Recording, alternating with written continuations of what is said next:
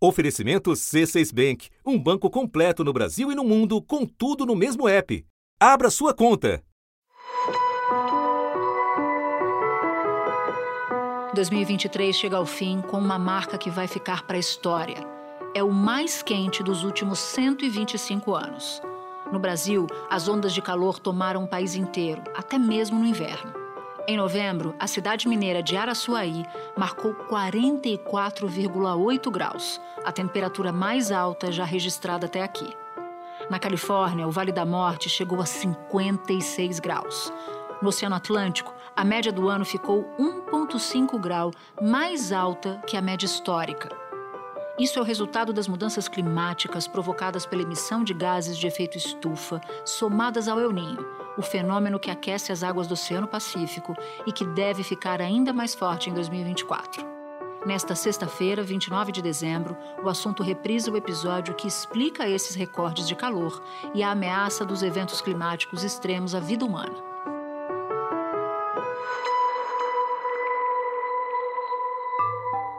Na Califórnia, a temperatura bateu 56 graus no Vale da Morte um lugar conhecido por ser perigosamente quente.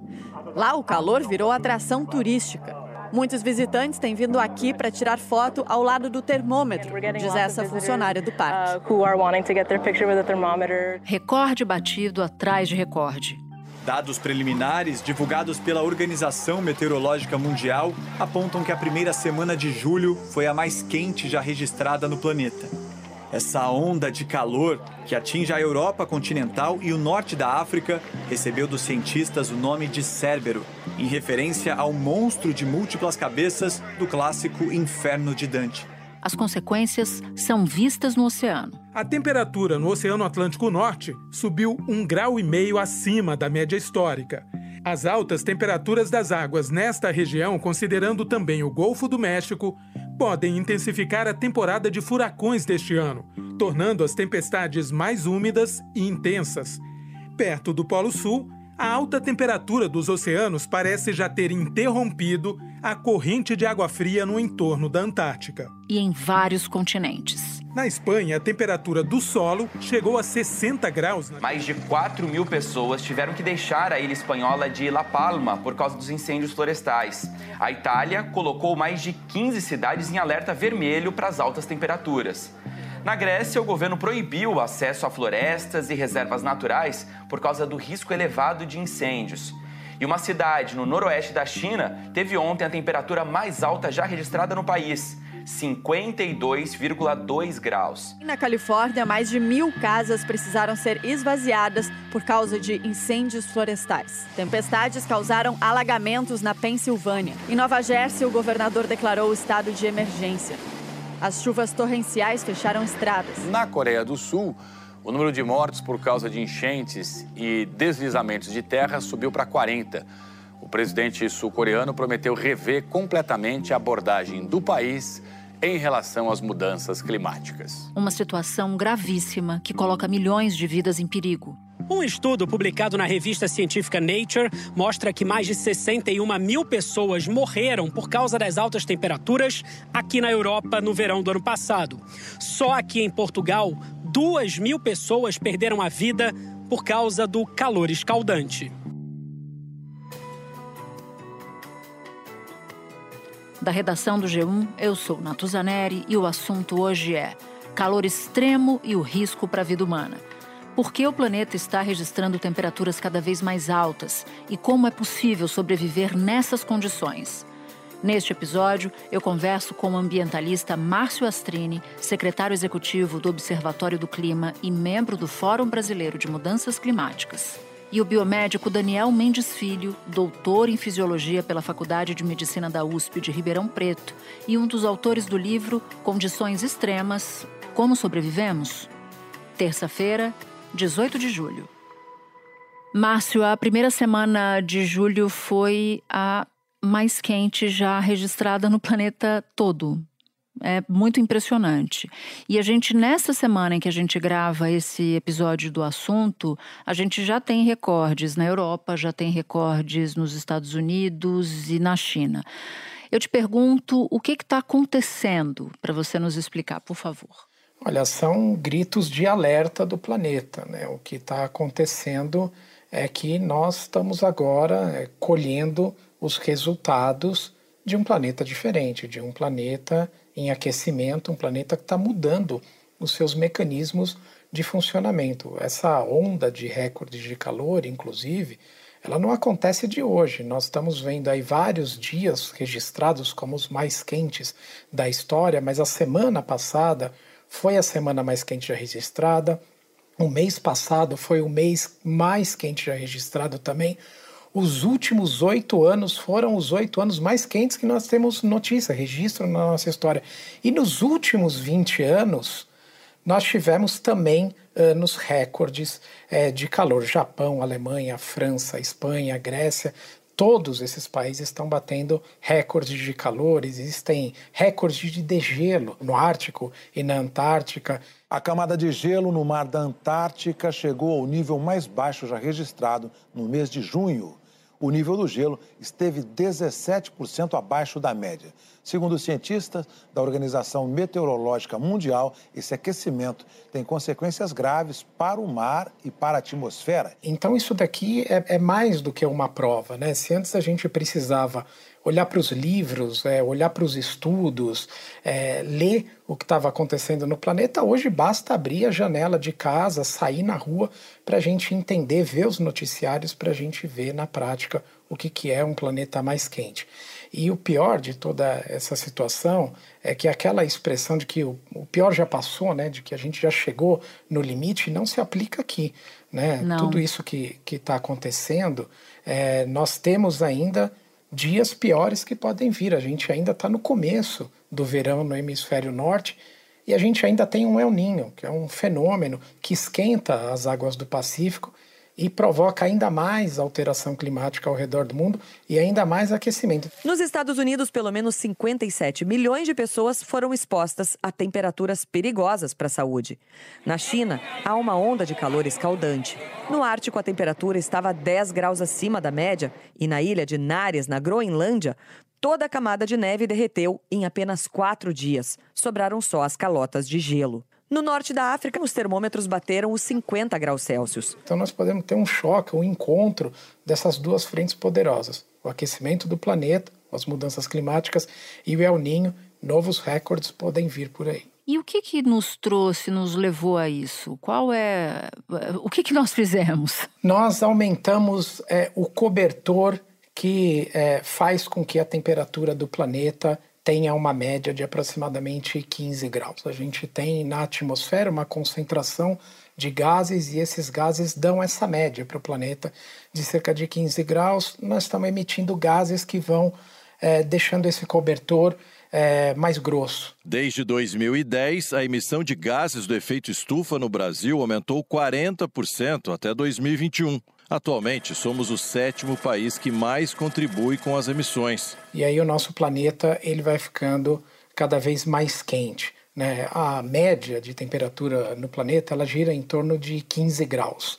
E essa semana que passou, essa marca ultrapassou os 17 graus de média. Então, quer dizer, nós já estamos chegando a, a números dois, de 2 graus mais quente na média é, de comportamento do planeta. E, e, e, é muito importante a gente salientar que o que a gente chama de aquecimento global ou de mudança climática, ela se divide em dois momentos. Primeiro, é exatamente essa elevação da média da temperatura.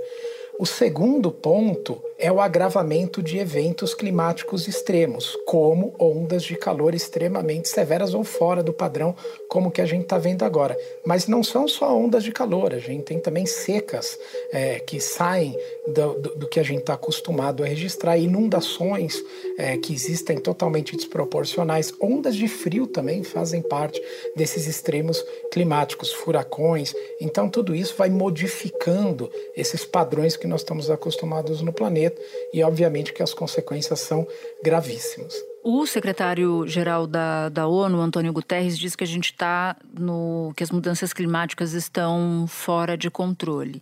Isso significa o que na prática, Márcio? Que a gente está num ponto de não retorno? Significa que a gente ainda tem o que fazer? Como é que eu traduzo para quem nos ouve, para quem nos assiste, essa declaração do, do Guterres? A gente ainda tem o que fazer, mas cada vez com menos tempo e com uma menor possibilidade de frear, pelo menos, ou da gente parar de alimentar o problema. A gente não vai mais recuperar é, aqueles gases que a gente já lançou na atmosfera. Nós podemos dizer que o planeta hoje ele tem um problema contratado. O planeta ele vai ser mais quente e ponto o que nós emitimos vai ficar na atmosfera, vai causar um, um, uma mudança dos padrões de comportamento do planeta. O que a gente pode agora é, tomar como iniciativa é, é, basicamente dois caminhos. O primeiro é parar de alimentar o problema. A gente precisa diminuir as emissões, a gente precisa diminuir aquilo que está causando é, esse aquecimento desproporcional, essa mudança é, do comportamento do nosso planeta, principalmente acabando com o uso de combustíveis fósseis, no caso do Brasil, acabando com o desmatamento e repensando a forma da gente produzir alimentos. O levantamento destacou que houve uma impressionante desaceleração do desmatamento da Amazônia brasileira entre 2005 e 2011 e que, infelizmente, mudanças políticas significaram o aumento do desmatamento novamente desde então. Amazonia region at least partly has become o chefe da Organização Meteorológica Mundial, Peter Italas, alertou. Com o desmatamento, a região amazônica, pelo menos em parte, se tornou uma fonte de carbono. E isso é algo que devemos simplesmente parar. O segundo ponto é a gente se adaptar. É, como o planeta vai ser um planeta mais quente, nós vamos enfrentar essas ondas de calor, ou essas variações climáticas extremas, a gente precisa olhar principalmente para as regiões mais vulneráveis, países que são países ilhas e que podem submergir, por exemplo, locais em que você já tem seca extrema, escassez hídrica, locais de enchente também, então esses extremos precisam ser cuidados e a gente precisa adaptar esses locais, as populações que vivem lá porque senão essas populações elas vão sofrer cada vez mais, como a gente já vê no noticiário da TV, é, quando chove é, de forma muito violenta, muito forte no local, e a gente vê casas é, desbarrancando, ou seca muito extrema em locais que produzem alimentos e a gente perde a produção de comida. Então nós vamos ter que fazer adaptação para esses locais para que é, a gente diminua os efeitos e os impactos de um planeta totalmente diferente, mas esse planeta ele já mudou e ele vai continuar mudando cada vez mais. E isso é muito assustador, porque uma das, das, definições básicas de governante, de estadista, e eu não falo do caso do Brasil, eu falo em todos os casos, é que o estadista pensa para as gerações futuras. A gente está num ponto em que as soluções precisam começar agora, inclusive para que as gerações futuras não sofram mais do que a nossa geração aqui está, está sofrendo.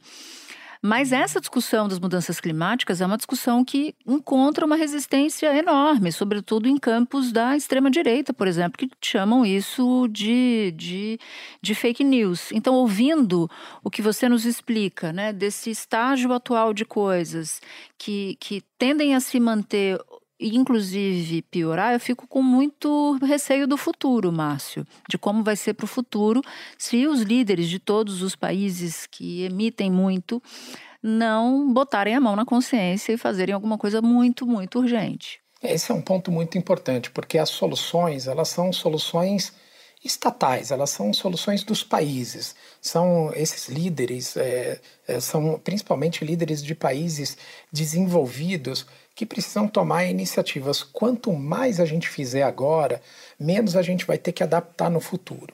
Quanto menos a gente fizer agora, maior a conta para as próximas gerações.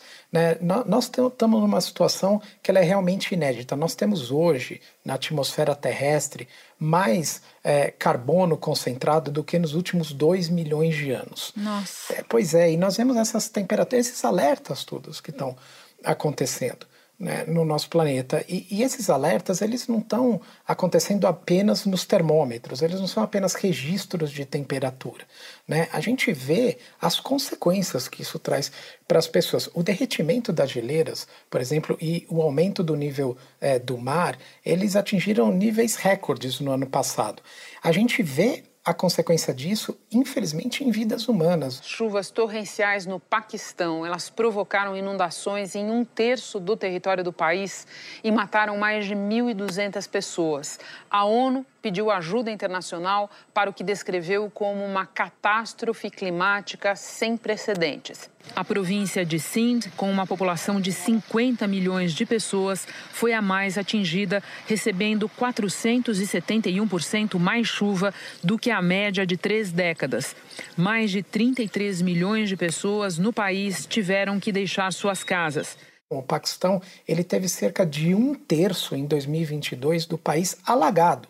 Alagou um terço do país, 33 milhões de pessoas foram afetadas. É, a gente teve mais de duas mil pessoas que morreram por conta dessas inundações, grande parte crianças.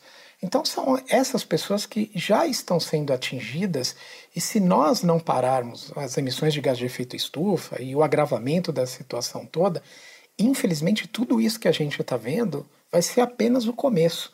Né? As pessoas é, mais é, pobres, as pessoas que moram em situações sociais extremas ou de vulnerabilidade, essas são as que vão pagar o maior preço da conta. E tem uma crueldade muito grande nisso, porque essas pessoas que pagam com as suas vidas é, por um planeta diferente, elas foram as que menos causaram o problema, porque emitiram menos, porque não tem um padrão de vida que consome recursos naturais como consomem os países ricos. Nos 15 países que mais emitem gases poluentes, entre eles a China, os Estados Unidos e a Índia, os custos com saúde passam de 4% do produto interno bruto.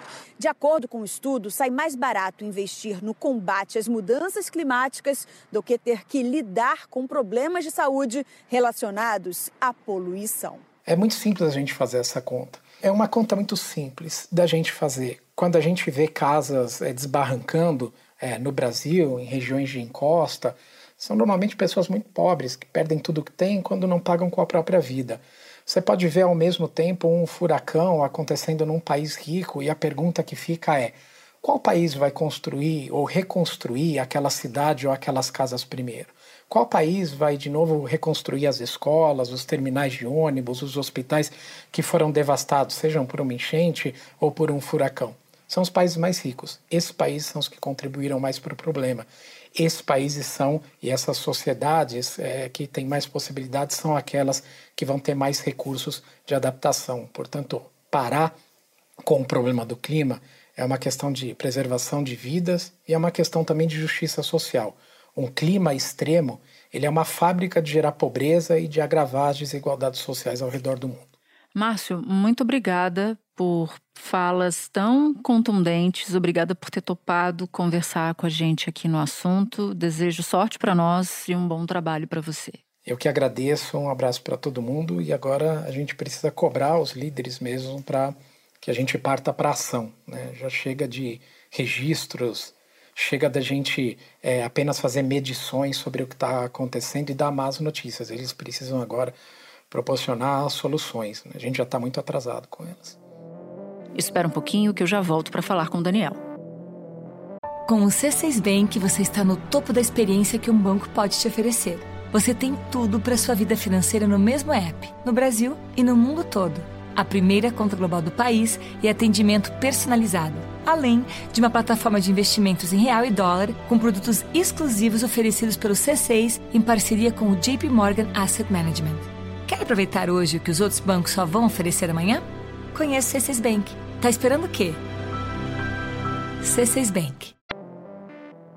Daniel, eu quero começar te perguntando o que, que, acontece com o nosso corpo em temperaturas muito altas? Quais são os riscos para o nosso corpo? Bem, nosso organismo ele até que consegue se adaptar relativamente bem a calores moderados, sendo que os principais mecanismos que nos possibilitam reagir a isso são a sudorese, né, a nossa transpiração, e também a vasodilatação periférica, que nada mais é do que o aumento do diâmetro dos vasos sanguíneos que estão próximos à nossa pele. Então, por isso que a gente fica, por exemplo, com a pele avermelhada em ambientes quentes. Contudo, no, no calor extremo mesmo, como essas ondas que estão afetando várias partes do mundo com frequência, esses mecanismos de adaptação eles são insuficientes para manter a nossa temperatura corporal em níveis fisiológicos. Então, o que, que acontece nessas temperaturas extremas? A gente pode desenvolver quadros de hipertermia e insolação, que são quadros com graus variados de gravidade e que se caracterizam por sintomas como, por exemplo, fadiga, dor de cabeça, e dependendo da gravidade, isso pode incluir tonturas, cãibras e até mesmo convulsões. Com temperaturas de 42, 43 ou 44 graus, esse índice de calor, dependendo da umidade do ar, pode chegar a valor de 54 graus. É prejudicial ao ser humano. A hipertermia é um estado é, final de uma gravidade a um tempo prolongado de exposição a altas temperaturas. Né? O corpo realmente entra em colapso, o sistema cardiovascular e o sistema nervoso central e periférico também, e o paciente pode evoluir sim com quadro de desidratação severa, né? Começa a ficar é, letárgico, sonolento, e inclusive pode evoluir para o coma e para o óbito. E por que, que é pior para idosos e crianças? Os idosos, eles têm relativamente uma menor quantidade de água no corpo. E a água é um composto que ela consegue manter a temperatura equilibrada. Ela é um composto que, tanto para temperaturas altas quanto para temperaturas baixas, ela consegue reduzir essas variações abruptas. Então, o que, que acontece? Como os idosos têm menos água no corpo e esses mecanismos adaptativos, como por exemplo a sudorese e a vasodilatação periférica, já não estão funcionando tão bem, eles são bem vulneráveis. E no caso das crianças, a gente tem é, dois principais fatores para que elas sejam suscetíveis a esses riscos do calor extremo, sejam mais suscetíveis.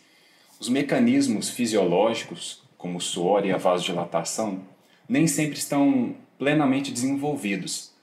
Além disso, as crianças, em comparação aos adultos, elas têm uma razão entre a área de superfície corporal, ou seja, a área do corpo em contato com o ambiente externo, e a massa, o volume da superfície corporal, baixo. Ou seja, elas têm uma superfície de contato maior com o ambiente. Isso parece meio contraintuitivo, é. mas é bem assim. E como elas têm essa área de superfície maior, em relação ao volume corporal, elas absorvem mais calor do que os adultos, por exemplo. Eu queria que você explicasse para gente a diferença entre um, uma temperatura de 40 graus, um calor de 40 graus no Rio de Janeiro e um calor de 40 graus no deserto do Saara. O que, que é pior? Passar calor no Rio a 40 graus ou passar calor no deserto do Saara a 40 graus? Escolha difícil, né? bem, as duas situações são bem diferentes. Né? E isso se deve à umidade do ar. Quando a umidade do ar ela é mais elevada, como por exemplo no Rio de Janeiro, no Amazonas, nós temos mais dificuldade para transpirar.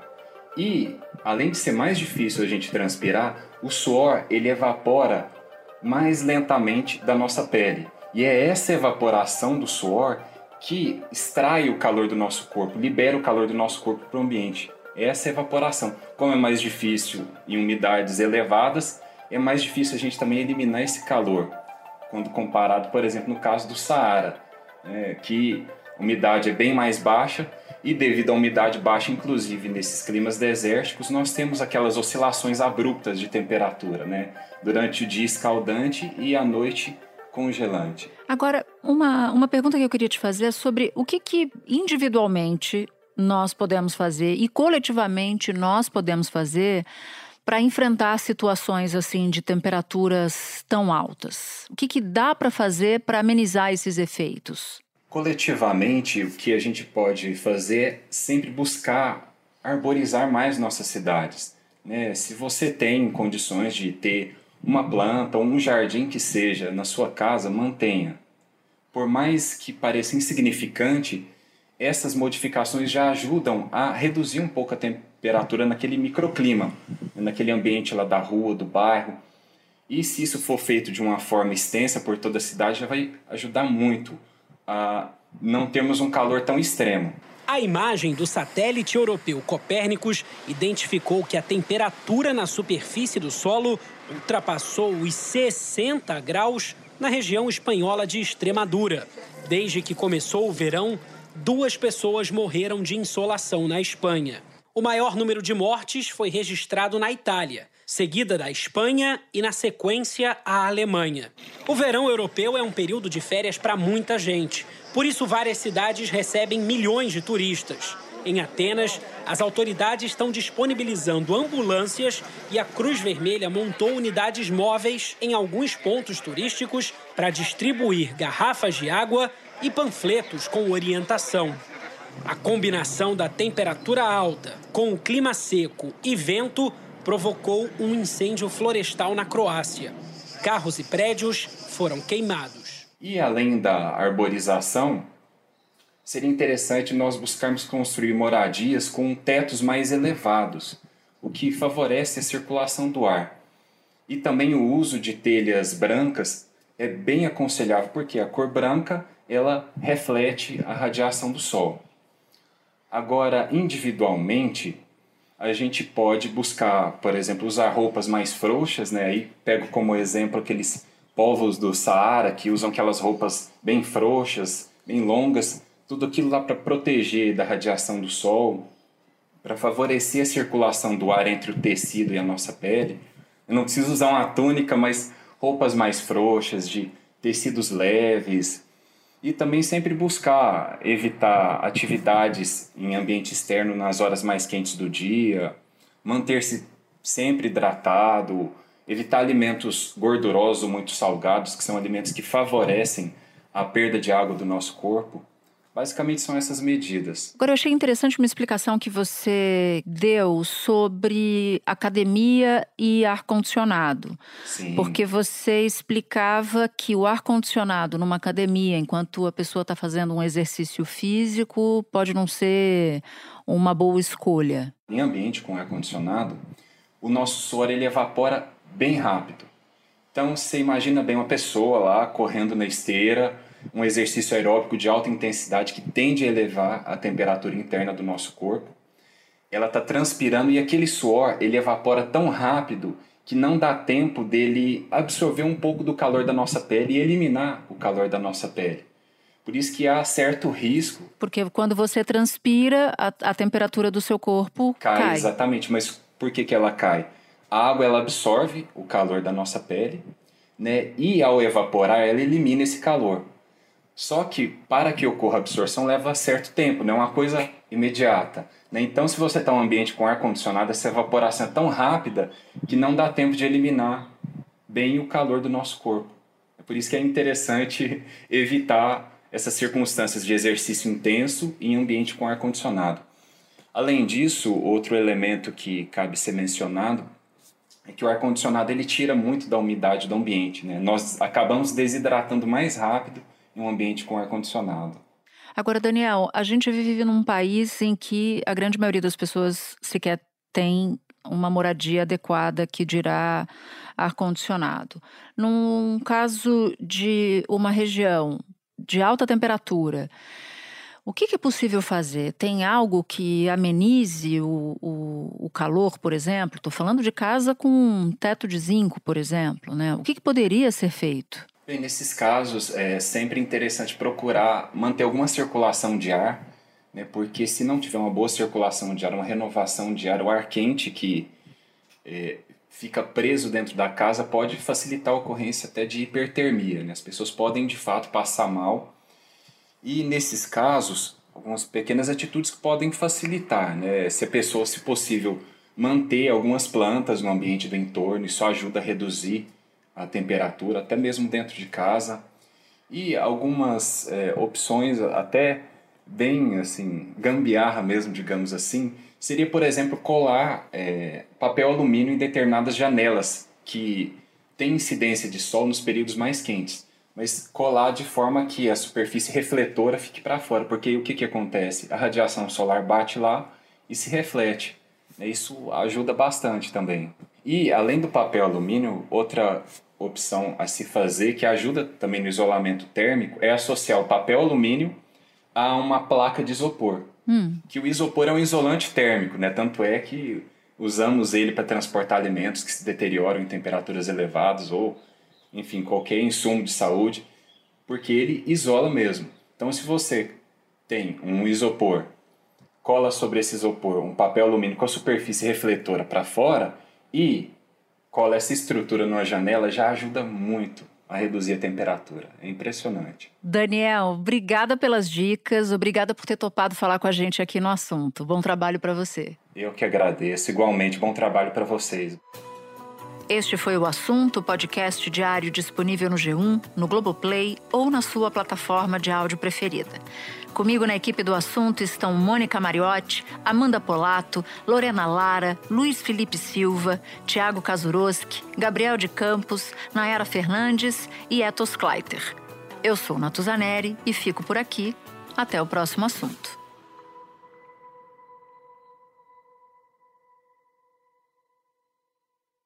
Você no topo da experiência financeira que um banco pode oferecer. Escolha um banco completo no Brasil e em qualquer lugar do mundo. Abra sua conta no C6 Bank.